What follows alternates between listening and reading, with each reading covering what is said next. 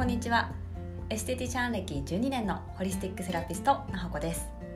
30代も過ぎると昔はなかったのになというちょっと気になる体の変化や病院に行くほどではないプチ不調が出てきませんか？でも誰に聞いたらいいかわからないし情報がいっぱいあって情報迷子になりがちですよね。この番組は体の悩みも変化も全て意味があって出てきている大切なメッセージと捉えてそのメッセージの意味を読み解きあなたの体に合うケア方法をお伝えする番組です。あなたの本来の魅力を引き出していくために栄養学と心理学をベースにお話ししていきます。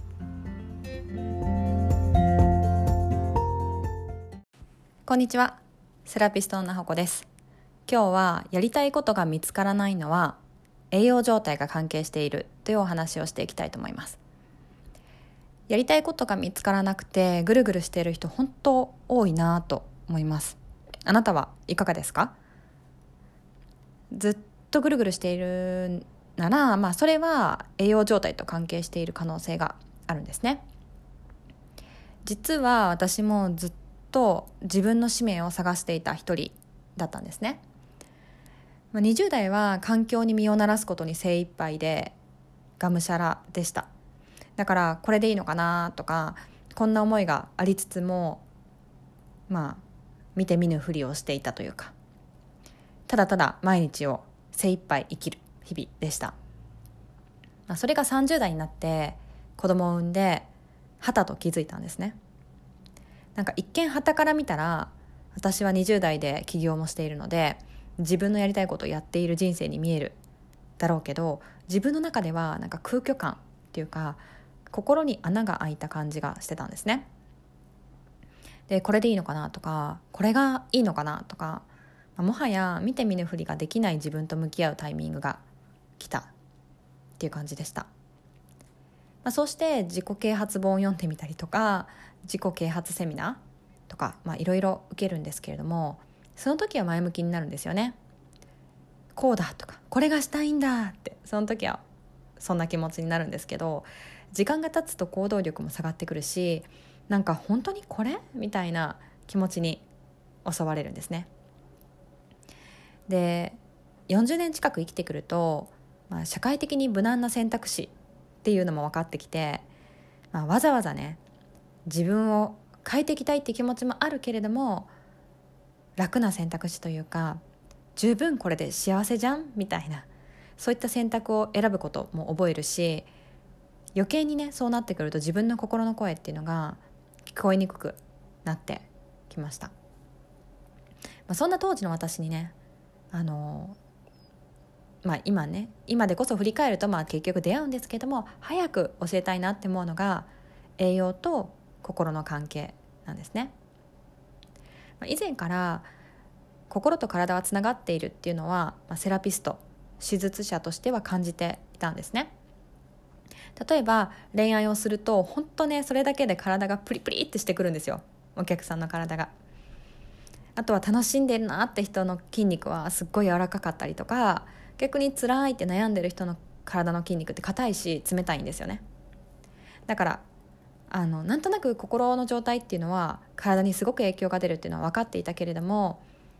これはなんかこう言ってみるならなんか私にしか感じることができない漠然とした感覚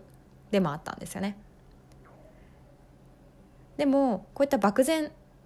とした感覚ではなくって実際に栄養状態でも感情と思考考え方ですね、まあ、作られているってことが分かってぐるぐるした感情の起伏の激しい自分から私は卒業できました。でどういう栄養状態が一番大切かっていうと血糖値のコントロールです。血糖値っ言われても何？って思っちゃうと思うんですけど血糖値っていうのは血液を流れている糖質の量を測った数字なんですね。で私たちの細胞って、まあ、私たち細胞がこうギュッてくっついて体が出来上がってるんですけどあのその細胞一つ一つに血液からこのエネルギー源にもなるこの糖質が届けられてるんですよね。でじゃあ血糖値が低いっってどういうことが起きるかっていうと細胞はお腹が空いた飢餓状態になるっていうことです。で飢餓状態は、まあ、あの栄養不足の状態とも言えるので複雑な考え方ができなくなっちゃうんですね、まあ、考えるためのエネルギーが足りないっていう感じでしょうかなので複雑な思考ができないとどういうことが起きるかっていうと例えば白か黒かっていう二極化したような極端な思考をしがちになったりとかあのこのテーマで話すと例えば自分が何をしていきたいのとかどうしていきたいの？みたいな抽象的な質問を考える思考力が追いついていかないんですね。こっちとこっちどっちにするって言われた方が選ぶの簡単じゃないですか。だからちゃんと思考させるには血糖値の安定っていうのは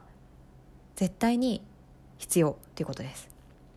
なのでエネルギー不足の状態で必死に考えていてもそこから見つけ出した答え仮に見つけ出せたとしてもやっぱりその答えっていうのはブレやすいですよね。ということであなたの血糖値はいかがでしょうか？安定していますか？血糖値は、まあ、血液検査の項目にあります。でもいわゆる血糖値っていうのはその時断面の血液血糖量を表しているだけなんですね。ずっとある一定の期間の血糖の量を見てるんじゃなくて血液をその採血した時のその時はこうでしたっていうだけなんですよね。なので大事なのはやっぱりその時断面ではなくって数ヶ月間のあなたの血糖値の動きを見ることです。それがあなたの傾向が分かるヒントになるからですね。で、まあ、過去の私はまず血糖値を整えたことであの感情の起伏が減りました。で感情の起伏が減るので変な悲壮感とか孤独感とか絶望感が消えてまず感情が安定したんですね。そこから自分の気持ちを掘り下げていく。そうすることであなたも自分のなりたい未来図を具体的に描けるようになるし心が何より安定します。でまあ今日は心と栄養の関係だったんですけど血糖値の安定っていうのは体の健康づくりの土台にもなります。痩せたいとか、うん、慢性疲労を取りたいとかそういうのも血糖値っていうのはすごくすごく関わってきます。なのでまず自分の血糖値健康状態を整えてから心を整えていく。この2つのステップっていうのが本当におすすめです。もしあのこういったことがご興味ありましたらあのプロフィールトップのリンクからお申し込みフォームがありますので体験セッションにお申し込みください。ではまたお話ししましょう。バイバイ。